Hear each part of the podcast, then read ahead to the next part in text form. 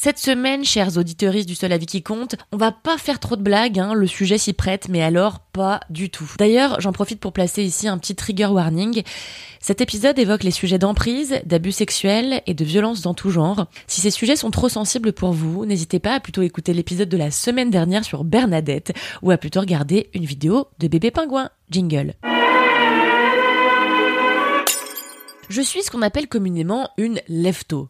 Même le week-end, je glande jamais après 9h, surtout parce que j'ai trop peur du temps qui passe pour rester sous la couette euh, à compter fleurettes. Mais tout de même, il y a des trucs que je peux pas supporter avant d'avoir bu mon thé. 9h05, par exemple, c'est trop tôt pour être bloqué dans le métro à Porte de Clignancourt. 9h05, c'est trop tôt aussi pour lire euh, le nouvel article du Monde sur la situation au Proche-Orient.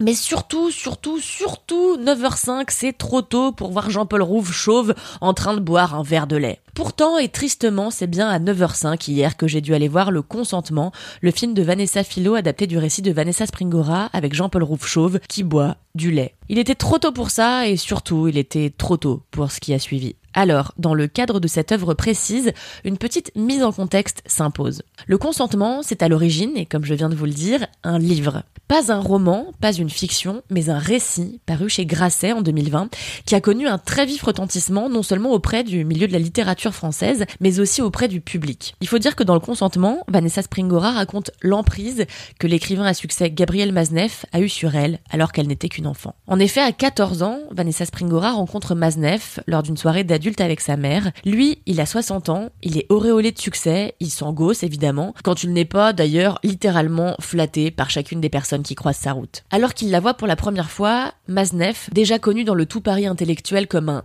adorateur de petites filles, car le mot pédophile met du temps à servir de qualificatif lui étant dédié. Bref, quand il la voit ce soir-là, il décide de faire de Vanessa sa proie. Le consentement raconte alors des années d'emprise, des années d'abus sexuels et psychologiques, des années de souffrance pour l'enfant qui était alors Vanessa Springora et pour l'adulte qu'elle serait un jour. On y apprend les détails de sa rencontre avec Maznev et puis on y lit aussi le détail de ses journées à être abusées. On y apprend quelle est la mécanique bien huilée de Maznev pour arriver à ses fins, consistant à chanter les louanges de petites filles mal dans leur peau pour refermer ses griffes autour d'elles avant d'abuser d'elles, puis de les traiter de folles, d'hystériques, de menteuses, de manipulatrices avant de les briser, donc, psychologiquement, de A à Z. Le consentement, c'est un livre très violent, vraiment très difficile à lire jusqu'au bout, mais dont la parution était absolument nécessaire pour libérer la parole autour de la pédophilie globalement, mais aussi pour libérer la parole autour de la complaisance à laquelle ont eu droit certaines personnalités phares des années 70-80, qu'on vantait comme des donjons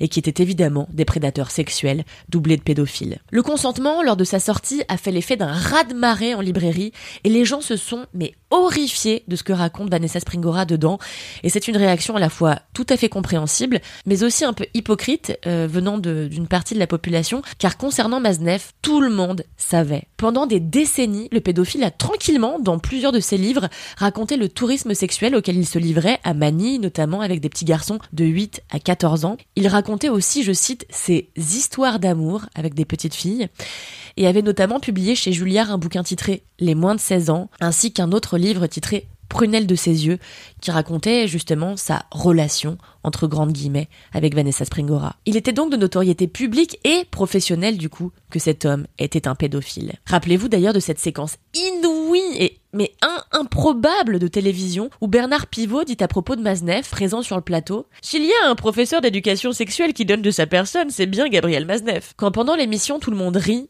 de conserve en flattant l'ego déjà surdimensionné du pédophile, seule une femme a le courage de mettre des mots sur ce qu'était vraiment le prédateur sexuel. Monsieur Maznev nous raconte qu'il sodomise des petites filles de 14 ans, 15 ans, que ces petites filles sont folles de lui. On sait bien que des petites filles, filles peuvent être folles d'un monsieur qui a une, certaine aura littéraire. D'ailleurs, on sait que les vieux monsieur attirent les petits enfants avec des bonbons. Monsieur Maznev, lui, les attire avec sa réputation. Mais ce que l'on sait aussi, c'est que ces petites filles, ce que l'on ne sait pas, c'est comment ces petites filles de 14 ou 15 ans, n'est-ce pas, qui ont été non seulement séduites, mais qui ont subi ce que l'on appelle, dans les rapports entre des adultes et les, jeunes, un abus de pouvoir, comment s'en sortent-elles, ces petites filles, après coup? Moi, je crois que ces petites filles-là sont, sont flétries. Et la plupart d'entre elles flétries peut-être pour le restant de leur jour. Bref, le film adapté de ce récit est désormais en salle, et force est de constater qu'il est très fidèle au livre de Vanessa Springora, ce qui n'est pas étonnant du tout quand on sait que l'écrivaine a co-signé le scénario adapté. Fidèle, plutôt bien réalisé à certains égards, le film de Vanessa Philo a des qualités, notamment quelques qualités plastiques, mais le problème réside ailleurs, en l'occurrence. La lecture d'un livre peut changer le cours d'une vie. C'est pour ça qu'il est capital de rencontrer ses maîtres le plus tôt possible, quand l'esprit se forme. Qui as-tu déjà rencontré ou admiré, toi, Vanessa? J'étais avec Gabriel, maman. Regarde, il m'a écrit un poème. Elle-même, il me l'écrit. Personnellement, ce que je questionne, c'est l'existence même du film. La nécessité de transformer ce récit douloureux, violent et intime en une œuvre cinématographique, c'est-à-dire une œuvre qui montre plutôt que d'expliquer, c'est la visée même du cinéma, hein, et qui montre en l'occurrence sans détour. Je suis extrêmement mal à l'aise quant à l'existence même de ce film, parce que le récit écrit, nécessaire et thérapeutique de Vanessa Springora suffisait à mon sens à dénoncer l'horreur. Alors je questionne vraiment l'utilité de diffuser un film où l'on voit de nombreuses et longues scène d'abus sexuel d'un vieil homme sur une petite fille, et je questionne surtout le fait de diffuser des images aussi explicites que vont pouvoir consommer tous les publics. Il y aura certes ceux qui viennent s'informer, ouvrir les yeux sur la réalité d'une époque complaisante avec les prédateurs, antérieurs ou non à notre naissance, mais il y aura aussi d'autres publics potentiels, des publics voyeurs. Voilà, je pense qu'il faut le dire.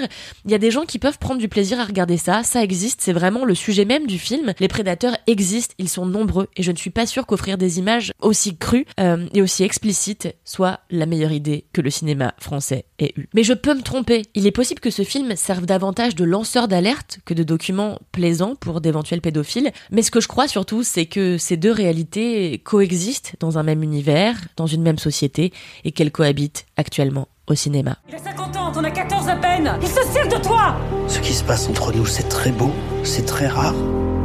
Ce n'est que de l'amour.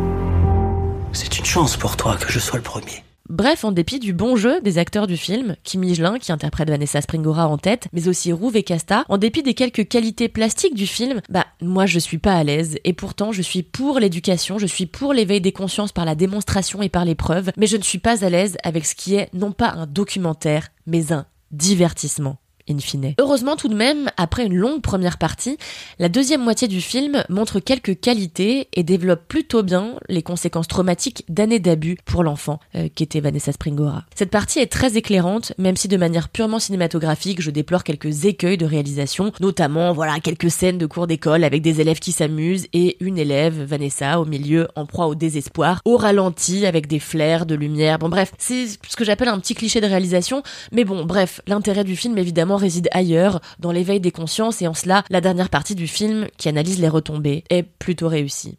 Allez, la semaine prochaine, je reviens avec un sujet un peu moins lourd. En attendant, n'oubliez pas de vous abonner à ce podcast, de mettre 5 étoiles sur Apple Podcast et d'en parler autour de vous. Et en attendant la semaine prochaine, je vous dis adieu